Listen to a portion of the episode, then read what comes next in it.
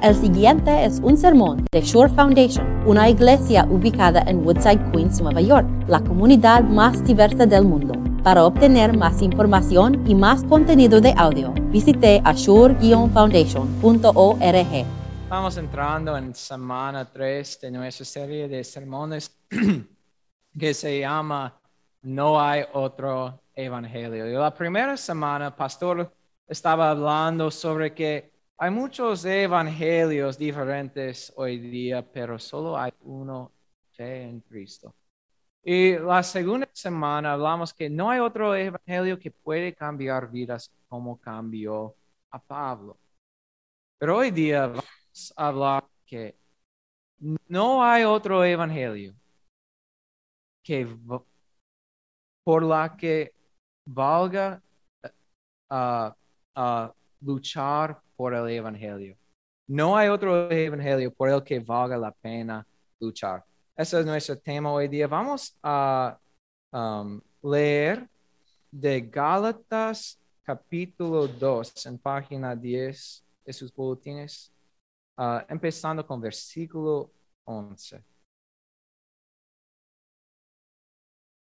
Pues bien, cuando Pedro fue a Antioquía, le eché en cara su comportamiento condenable. Antes que llegaran algunos de parte de Jacobo, Pedro solía comer con los gentiles, gentiles, pero cuando aquellos llegaron, comenzó a retraerse y a separarse de los gentiles por temor a los partidarios de la circuncisión. Entonces los demás judíos se unieron a Pedro en su hipocresía. Y hasta el mismo Bernabé se dejó arrastrar por esa conducta hipócrita. Cuando vi que no, actuaban rectamente como corresponde a la integridad del Evangelio, le dije a Pedro delante de todos, si tú, que eres judío, vives como si no lo fueras, ¿por qué obligas a los gentiles a practicar el judaísmo? Nosotros somos judíos de nacimiento y no pecadores paganos. Sin embargo, al reconocer que nadie es justificado por las obras que demanda la ley, sino por la fe en Jesucristo, también nosotros hemos puesto nuestra fe en Cristo Jesús para ser justificados por la fe en Él y no por las obras de la ley. Porque por estas nadie será justificado Ahora bien, cuando buscamos ser justificados por Cristo, se hace evidente que nosotros mismos somos pecadores. ¿Quiero eso decir que Cristo está al servicio del pecado? De ninguna manera. Si uno vuelve a edificar lo que antes destruido, se hace transgresor. Yo por mi parte, mediante la ley, he muerto a la ley a fin de vivir para Dios. He sido crucificado con Cristo y ya no vivo yo, sino que Cristo vive en mí. Lo que ahora vivo cuerpo, lo vivo por la fe en el Hijo de Dios, quien me amó y dio su vida por mí. No desecho la gracia de Dios. Si la justicia se obtuviera mediante la ley, Cristo habría muerto en vano. Esta es la palabra de Dios. Te alabamos, Señor. Hay algo incómodo en este texto. Es como estamos en, en la coche con nuestros amigos y nuestros padres están enfrente. Y ellos empiezan a a tener un argumento y están luchando en frente de todos sus amigos. Es, es algo incómodo porque hoy día tenemos, tenemos un, apóstol, y otro apóstol de la iglesia, los más famosos, luchando frente de todos. Y si Pablo iba a luchar y decir algo contra Pedro, la roca, él tenía que tener una buena razón para hacerlo, porque es bien incómodo. Pero pienso que él tuvo un- una buena razón. Y él describe la razón aquí en capítulo, en ah, versículo 14. Si tú, que eres judío, vives como si no lo fueras, ¿por qué obligas a los gentiles a practicar el judaísmo? Pedro, eres judío. Pero recuérdate que tú eres la persona que recibió, que, que recibió una visión de Dios, donde había una sábana bajando del cielo con animales impuros. Y tres veces Dios le dijo, come. Y lo comiste como un gentil, porque Dios le dijo hacerlo. Y ahora por mucho tiempo has comido cosas impuros. Pero ahora que han llegado otras personas de otro grupo, ahora tienes miedo. Y ahora estás actuando como fuera necesario solo comer lo que la ley dice para tener el cielo, para ser cristiano. Todos los gentiles están viendo a ti, Pedro. Entonces, lo que estaba pasando es, Pedro estaba añadiendo un poco de especias de la ley, un poco de religiosidad en el Evangelio. Y Pablo tuvo que corregirlo. Porque cuando cambias el Evangelio solo un poquito y, cambias con reli- religiosidad o con la ley, cambia totalmente la receta. Es como añadiendo lavadura y en pan, cambia todo. Y entonces el Evangelio plus algo, el Evangelio y algo más como la ley o tradición, no es Evangelio en absoluto. Realmente no es. Si tienes Evangelio y otra cosa más para llegar a los cielos, ya no es Evangelio. Y Pablo tuvo que corregirlo. Y tuvo que corregirlo porque la amistad o el Evangelio es mucho más importante que la amistad. Un teólogo dijo esto. Por lo tanto, si uno tiene que perder uno u otro, es mejor perder a un amigo y un hermano que perder a Dios el Padre. Porque si Dios el Padre está perdido, el hombre y el hermano no permanecerá mucho tiempo. Si alguna vez se interpone una persona y el Evangelio, no es una elección. Si se interpone un, un vicario o un pastor o una iglesia y el Evangelio, no es una elección. Que sean condenados si no se aferran al Evangelio verdadero en Cristo. Entonces, ¿qué significa esto por, para nosotros? Pues, primero es que tenemos algunas personas hablar y conversar. Y no tenemos que echar a personas a cara como hizo Pablo a Pedro. Esto fue, fue algo un poco diferente porque Pedro era líder en la, en, en la iglesia, todos están viendo a él. Pero vale la pena conversar con personas que están cerquitas de perder el Evangelio, porque están añadiendo un poco de especia de la ley, un poco más que el Evangelio, que cambia todo. Entonces, amigos, familiares que tenemos, es una buena conversación para tener. La segunda cosa es, podemos estar cómodos con esta cosa incómoda que se llama la iglesia cristiana. Quiero decir que somos luteranos aquí y 200 pies allá hay una iglesia pentecostal y una iglesia universal y metodista y católica y hay todas estas diferentes denominaciones y algunas personas dicen, puedes ver, el evangelio no es verdadero porque hay tantas diferentes evangelios.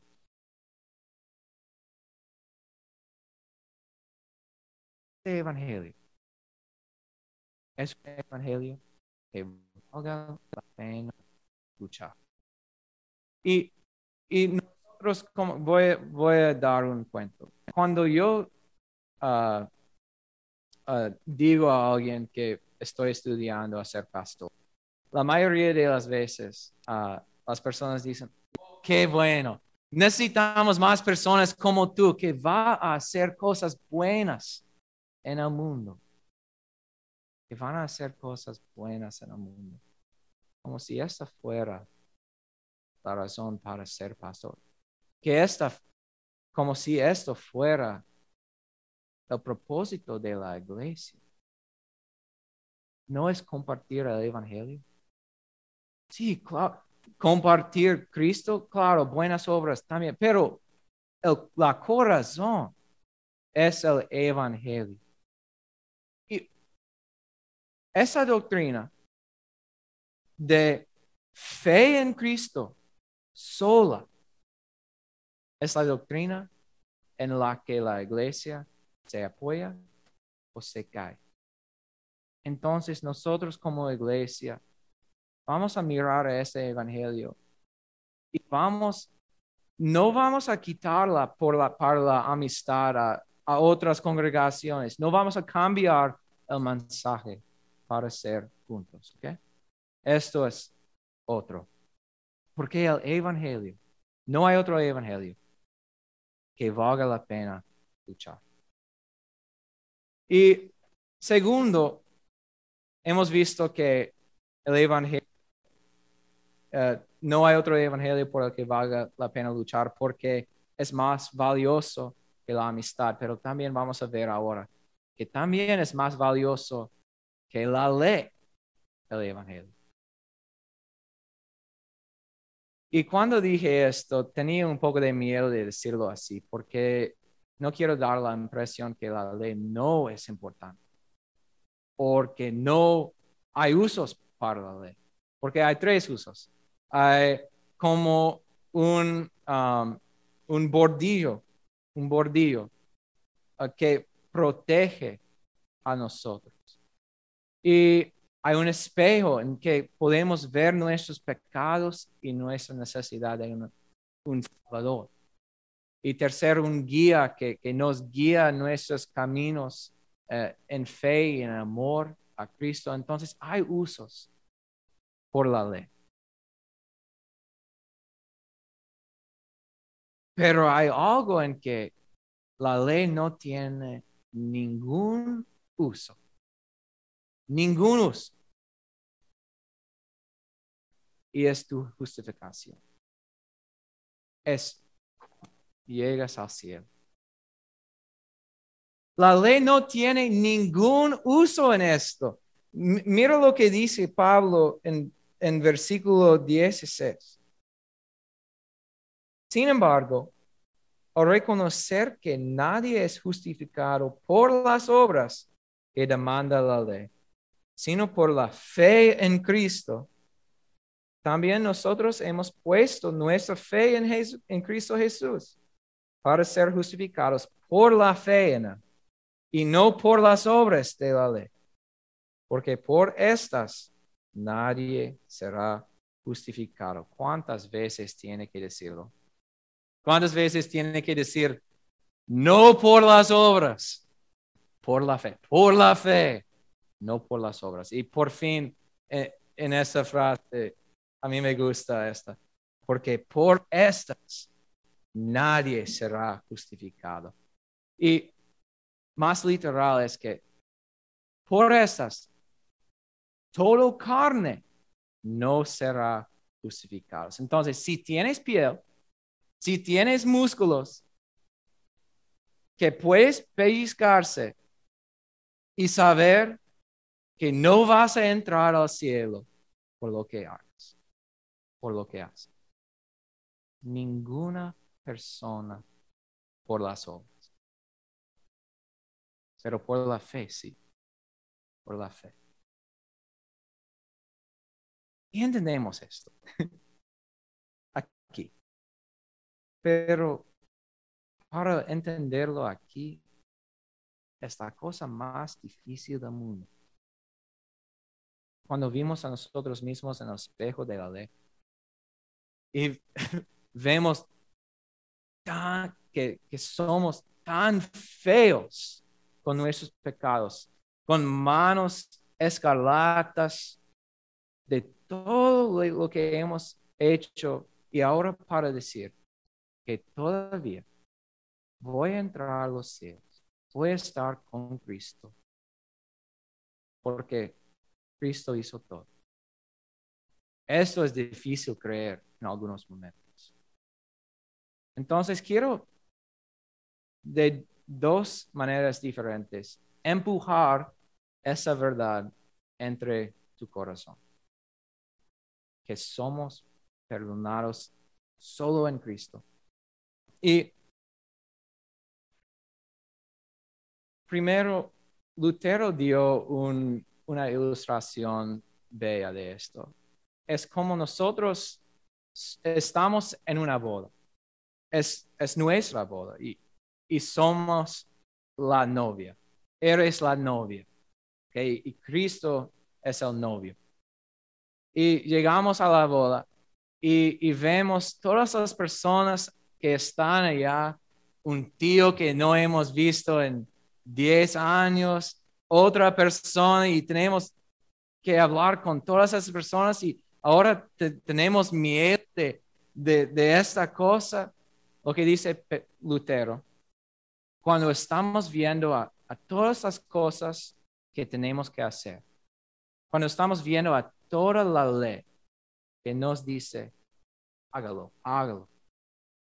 Pero vamos un cuarto con Jesús, nuestro novio.